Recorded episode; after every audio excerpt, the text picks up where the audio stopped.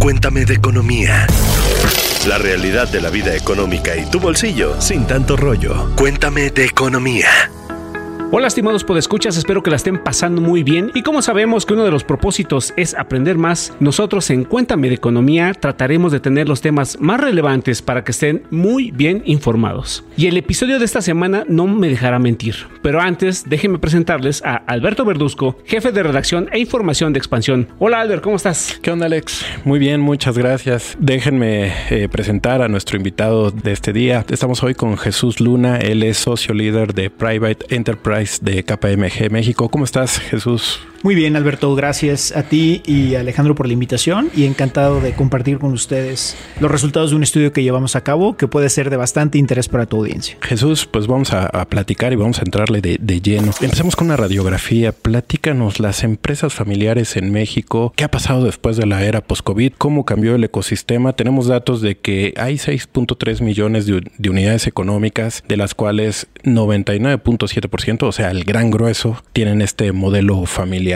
Cuéntanos cómo se encuentra este, este ecosistema, los, los pormenores. Claro que sí, Alberto y Alejandro, les comparto. Como saben, las empresas familiares en México juegan un rol sustancial en la economía, ¿no? Y como bien lo puntualizas, estas empresas familiares se vieron retadas en momentos de COVID. Muchas de ellas desaparecieron porque no tenían el músculo financiero y sus modelos de negocio de igual manera fueron retados. ¿Qué fue lo que hicimos derivado de esta importancia y el rol que juega en el mercado, a nivel KPMG nos enfocamos a llevar este estudio de empresas familiares, los cuales a través de las décadas han mostrado un poder regenerativo. ¿no? Lo que hicimos en KPMG Private Enterprise en conjunto con STEP Project Global Consortium, reunimos perspectivas de 2.439 líderes de este tipo de negocios en una encuesta aplicada en 70 países entre septiembre y noviembre de 2021. Estamos en 2023, pero los resultados de la encuesta siguen siendo igual de válidos porque las empresas familiares han ido evolucionando. Lo que nos muestra este estudio nos recaba datos relevantes alrededor de la economía de estas empresas. Me gustaría compartir tres temas relevantes, eh, específicamente el primero de ellos enfocado a diversidad, el segundo estilos de liderazgo y el tercero y no menos importante la capacidad de emprendimiento. Tú mencionabas la diversidad, cómo adoptar, cómo están adoptando, cómo están enfrentando las pequeñas empresas, las empresas familiares, este caso de diversidad en México y quizá también en, parte, en, otras partes del mundo. Este tema de diversidad eh, es un tópico en agenda a nivel Consejo de Administración y a nivel de los comités de apoyo, como puede ser el Comité de Auditoría, y a nivel alta dirección de las empresas familiares. El tema de diversidad es sumamente importante para los negocios familiares y para cualquier organización en general. Pese a ello, aunque las mujeres han conquistado espacio en alta dirección y en puestos claves de consejo y de comités de auditoría, en México 8 de cada 10 puestos de dirección general en compañías familiares son ocupados por hombres y a nivel global se mantiene la tendencia es decir, 81% a nivel global y 80% en México. Como podemos ver, es un área de oportunidad que las empresas familiares deben atender, porque es un tema importante y las mujeres abordan tópicos y analizan los temas desde una perspectiva distinta y eso automáticamente le mete más dinamismo al nivel de las conversaciones de la dirección, consejo de administración y o comités de auditoría. Adicionalmente, la mayoría de quienes participan en sondeos similares, como en KPMG 2022 CEO Outlook, son personas de género masculino. ¿Por qué? El 90% a nivel global son hombres y el 94% a nivel México son hombres de los que participan en nuestro estudio, lo cual muestra una predominancia de dicho género en puestos de liderazgo, así como la necesidad de establecer mecanismos eficientes para crear una dirección más equilibrada e inclusiva. Al respecto, me gustaría compartirles que las habilidades específicas que las mujeres pueden ejercer en puestos de liderazgo dentro de las empresas familiares hacen posible, primero, desafiar ciertos paradigmas generados cuando existe únicamente hombres en alta dirección y o consejos de administración. Y de igual manera, retar estereotipos generando conversaciones en las que confluyan perspectivas distintas al incorporar mujeres en alta dirección y en órganos de gobierno. Ustedes en KPMG, ¿cómo están percibiendo estos cambios? O si las mujeres están llegando y están haciendo el rol de autoritario, ¿cómo lo ven ustedes? Claro que sí, Alejandro. Mira, las personas, como sabemos, las personas que dirigen una empresa familiar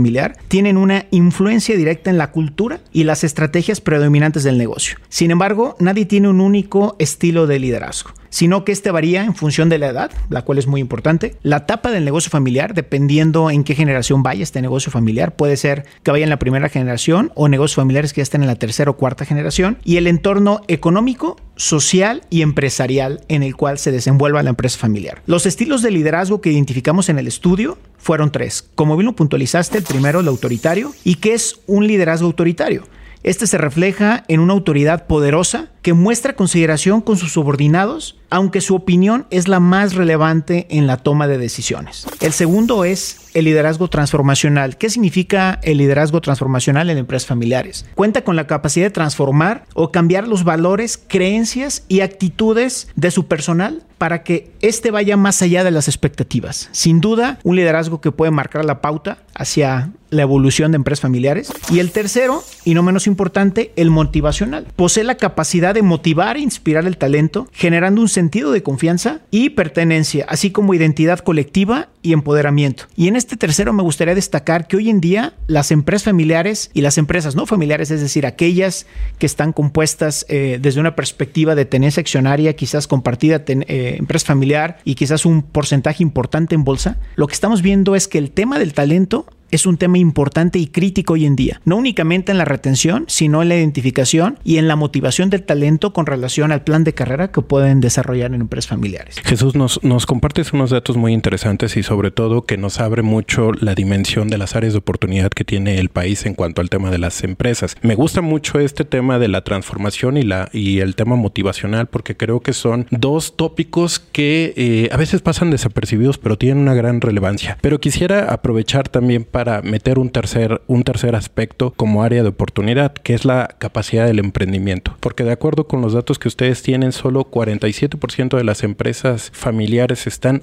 orientadas hacia el emprendimiento. Si lo vemos en términos porcentuales, 47%, pues también nos habla de que hay un espacio muy grande para ampliar esta, esta capacidad. Claro que sí, Alberto. Mira, la capacidad de emprendimiento fue uno de los temas que se abordaron en la, en la encuesta y nos dio información de bastante relevancia. ¿Por qué? Como sabemos, el emprendimiento continuo es fuente de ventajas competitivas a largo plazo en las empresas familiares, ya que se construye sobre dos factores importantes difíciles de imitar. El primero es las capacidades y los recursos propios de la familia. Y el segundo es el patrimonio emprendedor de la organización. Al respecto, 5 de cada 10 empresas familiares en México que participaron en el estudio se consideran altamente orientados hacia el emprendimiento, cifra muy superior a la de otras jurisdicciones como Europa, que el resultado fue un 27%, Asia del Pacífico con un 37%, donde la percepción es que están medianamente o incluso poco orientadas al emprendimiento. La orientación emprendedora, Alberto, tiene tres dimensiones principales. La primera es capacidad de innovación, la segunda proactividad y la tercera gestión de riesgos. Y me gustaría elaborar en cada una de estas. El primero es capacidad de innovación. Es la tendencia a invertir de la empresa familiar en tema de investigación y desarrollo de nuevos productos, servicios y prácticas operativas. La segunda proactividad, que es la capacidad de capitalizar nuevas oportunidades anticipar la demanda futura del mercado y dar forma a las expectativas del entorno competitivo y transformar los productos existentes. Y el tercero y no menos importante, el tema de gestión de riesgos. Esto es fue un tema muy importante que las empresas familiares desempolvaron porque lo tenían quizás un poco olvidado, el tema de gestión de riesgos. Y cuando hablamos de gestión de riesgos, nos, enfocamos y pensamos en riesgos estratégicos a nivel empresa familiar. Importante que las empresas familiares tengan en mente estos riesgos estratégicos porque son aquellas que pueden poner en jaque la estrategia definida por alta dirección, consejo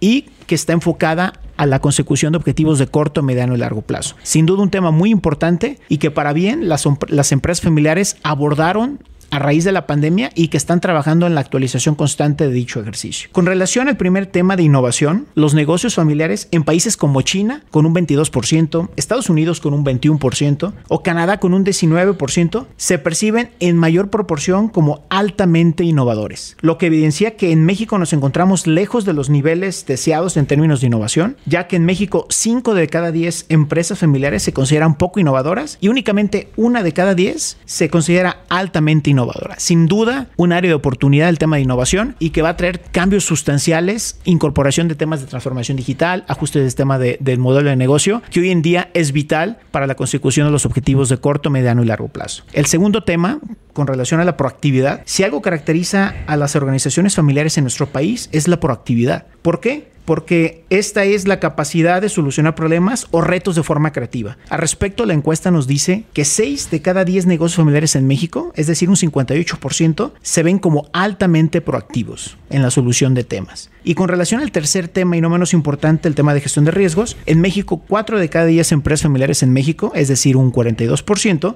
considera que asume riesgos de forma relevante. Al respecto, resulta positivo que los programas de gestión de riesgo empresarial que vimos detonados en las compañías se reforzaron en un 38% por las empresas, de acuerdo con un estudio de, de KPMG, Perspectivas de la Dirección 2022. Jesús, luego hay algunos aspectos intangibles que de pronto perdemos de vista y que tienen mucha, mucha relevancia. Y quisiera justo preguntarte de lo que es la riqueza socio socioemocional. ¿Qué es y también para las empresas, para este tipo de empresas, cómo aprovecharlo. Claro que sí, fíjate que este concepto que traes a la conversación, Alberto, es sumamente crítico en empresas familiares. ¿Por qué? Esta riqueza socioemocional es entendida como el valor emocional que la familia otorga al hecho de poseer y administrar la compañía. Y esta riqueza socioemocional es un bien que no se puede subestimar y está cuidadosamente protegida en la mayoría de las familias. Esta capacidad Alejandro y Alberto, refleja las formas únicas en las que las familias ven los problemas y cómo sus acciones pueden verse afectadas por tres características muy importantes alrededor de este concepto. La primera es el control e influencia de la familia, el segundo es su identificación con la empresa familiar y el tercero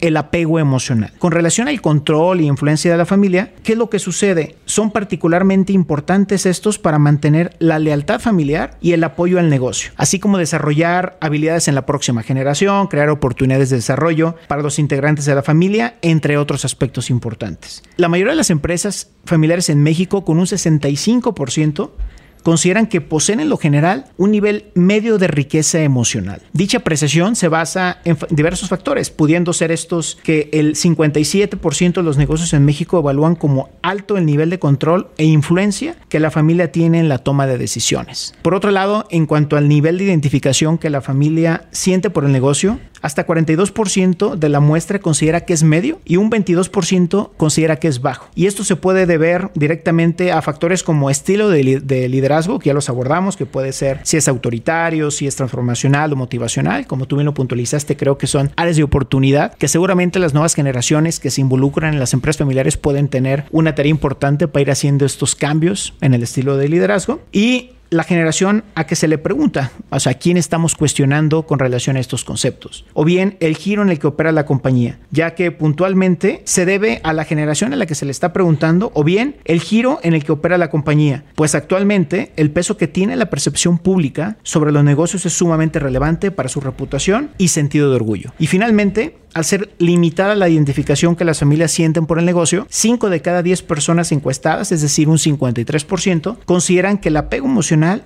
es moderado, es decir, nivel medio. Yo creo que son temas bastante relevantes para las empresas familiares, que sin duda, lo que ahorita comentamos, aun y cuando viene de un estudio en el 2021 y ahorita ya estamos en 2023, son tareas relevantes que seguramente forman parte de las conversaciones de la alta dirección, de los consejos de administración, y o de los comités de apoyo como pudiera ser el comité de auditoría. En el corto y mediano plazo, ¿tú cómo ves el, el, proceso de las empresas familiares, gestión de riesgos, innovación? Pero no podemos ser ajenos a lo que sucede eh, en el exterior. Está la inflación, altas tasas de interés. ¿Qué consejos das para las empresas familiares en México en el corto, en el mediano plazo? Porque pues ya sabemos que en el largo plazo es mucho más complicado. Lo que estamos viendo es que las entidades, con relación al concepto de gestión de riesgo, es un tema que pusieron foco y no lo han quitado. ¿Qué significa esto? Que están analizando de una forma constante estos riesgos internos y externos, analizando la posibilidad de ocurrencia y el impacto cuantitativo y cualitativo, es decir, reputacional. Entonces las compañías están haciendo un análisis de gestión de riesgo mucho más puntual, análisis transversal, es decir, involucrando a todas las direcciones, porque cada quien tiene una perspectiva distinta y ahí es cuando surge bastante valor en el ejercicio de gestión de riesgo empresarial, cuando capta las diferentes perspectivas de tu director de operaciones, de tu director de finanzas. Es, es un ejercicio complejo, pero que aporta bastante valor para la la toma de decisiones y para la definición de acciones para gestionar estos riesgos adecuadamente con base al apetito de riesgo que fije la alta dirección. Entonces, ¿qué es lo que estamos viendo? Las compañías están incorporando temas de innovación, temas de transformación digital, están ya han venido ajustando desde, desde que originó la pandemia, dieron un paso atrás y se están revisitando los modelos de negocio y ver cómo pueden sacar mucho más provecho de alianzas, ¿no? De cómo una compañía que anteriormente quizás no lo volteaban a ver, hoy puede agregar valor a su modelo de negocio buscando esa alianza y quizás buscando eh, integraciones verticales y mucho más eficientes. Jesús, nos has platicado muy bien el tema de las áreas de oportunidad durante esta conversación. Me gustaría agregar, ¿qué otros desafíos tú ves eh, de cara a 2023 y sobre todo pues eh, con este sentido de que empresas fuertes hacen a un México también más fuerte? Sí, claro, mira, yo a mí me gustaría destacar tres elementos importantes o tres áreas de, relevantes que estamos viendo y no únicamente en empresas familiares, sino en, la totalidad de las empresas en México. El tema es, el primero es la identificación, atracción y retención de talento. ¿Por qué? Ahorita estamos en, una época en donde el talento es, sigue y seguirá siendo un activo bastante importante a nivel organización, pero es muy importante que la empresa tenga perfectamente identificados qué cambios se tienen que hacer para atraer este talento y para engancharlo en la compañía. ¿Qué quiere decir? Que se sienta motivado, que sienta que las actividades que están llevando a cabo agregan valor. Y hoy en día el tema de los ASG están tomando mucha relevancia. Y eso lo conecto con el segundo tema. El primero es talento y el segundo es el tema ASG o tema ambiental, social y de gobernanza. Este tema tema ambiental, social y de gobernanza es un tema que las partes interesadas o los stakeholders, como se le conoce en el mundo de los negocios, es, están poniendo mucho foco en términos de cómo las compañías están gestionando riesgos de la compañía y del sector donde opera en el ámbito ambiental, social y de gobernanza, porque son temas que las partes interesadas o stakeholders están poniendo foco, como los inversionistas, como instituciones financieras que están otorgando, en este caso, créditos o financiamientos a tasas preferentes cuando el dinero va a ir enfocado a un proyecto verde. Pero de igual manera, las nuevas generaciones están poniendo muchísimo foco al respecto. Y las nuevas generaciones están analizando si efectivamente las acciones que están tomando las compañías están ayudando a gestionar estos temas ambientales críticos para cuidar el planeta, ¿no? El tema de cambio climático es sumamente relevante. Entonces, es importante que el concepto ASG se incorpora la estrategia de las empresas familiares, que se definan acciones para gestionar estos temas de una forma importante y que no únicamente se gestione, se comuniquen adecuadamente al interior de la compañía, es decir, con los colaboradores, pero de igual manera con los stakeholders o partes interesadas, siendo estos clientes, proveedores, reguladores, instituciones financieras, cualquier parte interesada de la compañía, va a ser muy importante que tenga visibilidad de cómo la compañía está gestionando estos temas. Y el tercero es que las empresas familiares no aflojen en el tema de gestión de riesgo, que sin duda es una es una gran herramienta hoy en día para gestionar de forma adecuada los riesgos hacia las acciones que están por emprender. Si ves un 2023 más favorable para las eh, empresas familiares. Es un año muy retador por lo que estamos viendo los factores externos. Sin duda el tema del concepto de tasas de interés ligados al tema de esta posible recesión eh, va a ser muy crítico el cómo las compañías hagan los ajustes al interior, cuidando mucho el tema del balance general y estos resultados para efectos de alcanzar y mantenerse con los niveles de rentabilidad que estén buscando y las acciones que emprendan alrededor de estos conceptos de gestión de talento, capital humano, el tema de la gestión de los temas ASG y seguir trabajando con el tema de la gestión de riesgo empresarial, sin duda puede marcar la diferencia. Pues bueno, estimados podescuchas, tienen información de valor, tienen información de calidad, así que pueden empezar a tomar decisiones a partir de este momento. Jesús, antes de que te vayas, por favor, dinos si nuestros podescuchas quieren ahondar en el tema, preguntarte algo en específico, ¿en dónde te podemos encontrar? Claro que sí, Alejandro. Mira, para más información sobre este tema, los invitamos a visitar nuestra página kpmg.com.mx o escríbanos a asesoría.kpmg.com.mx y también puede encontrarnos en LinkedIn, Twitter y Facebook como KPMG México. Pues muchas gracias por estar con nosotros en Cuéntame de Economía. Alberto, muchísimas gracias, jefe de redacción e información en expansión. Y bueno, pues escuchas, cuídense, nos escuchamos y ahora nos vemos. A la próxima. Cuéntame de Economía, un podcast de expansión. Disponible todos los lunes en todas las plataformas de audio.